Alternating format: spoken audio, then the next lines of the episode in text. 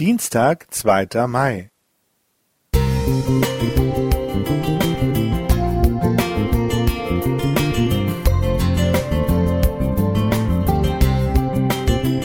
Ein kleiner Lichtblick für den Tag.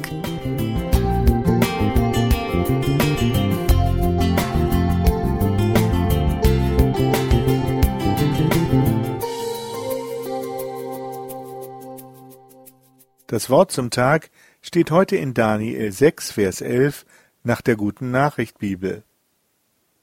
Daniel hatte im Obergeschoss seines Hauses Fenster in Richtung Jerusalem.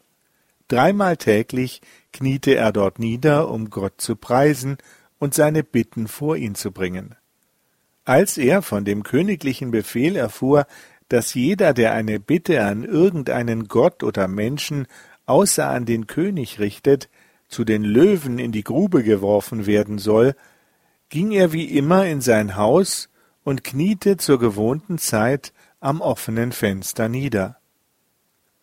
Was tut Daniel da nur? Zu seinem Stil, sein Gebet am offenen Fenster für alle sichtbar zu verrichten, hatte ich schon immer ein angespanntes Verhältnis. Überhaupt haben mich öffentliche Privatgebete wie am Gebets- und Fastensabbat als Kind und Jugendlicher immer eher unangenehm berührt. Und Jesus scheint mir ja recht zu geben, als er dieses Verhalten bei den Pharisäern scharf tadelt und uns stattdessen das stille Kämmerlein mit der verschlossenen Tür nahelegt. Doch als dieses Gebot veröffentlicht wurde, macht Daniel unbeeindruckt weiter.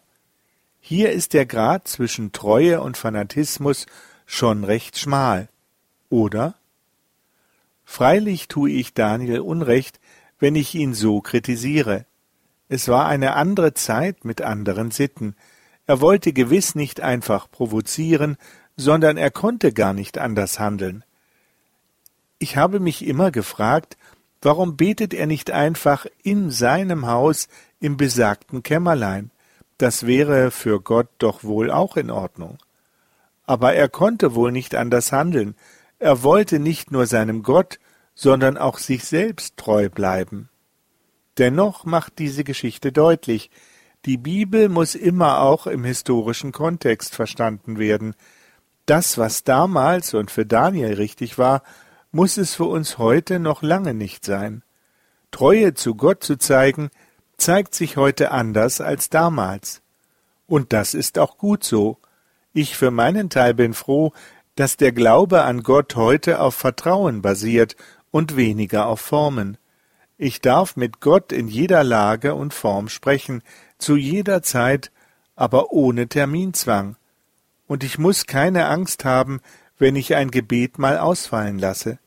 Treue zu Gott heute bedeutet für mich, immer an ihm festzuhalten und mich immer wieder ihm zuzuwenden.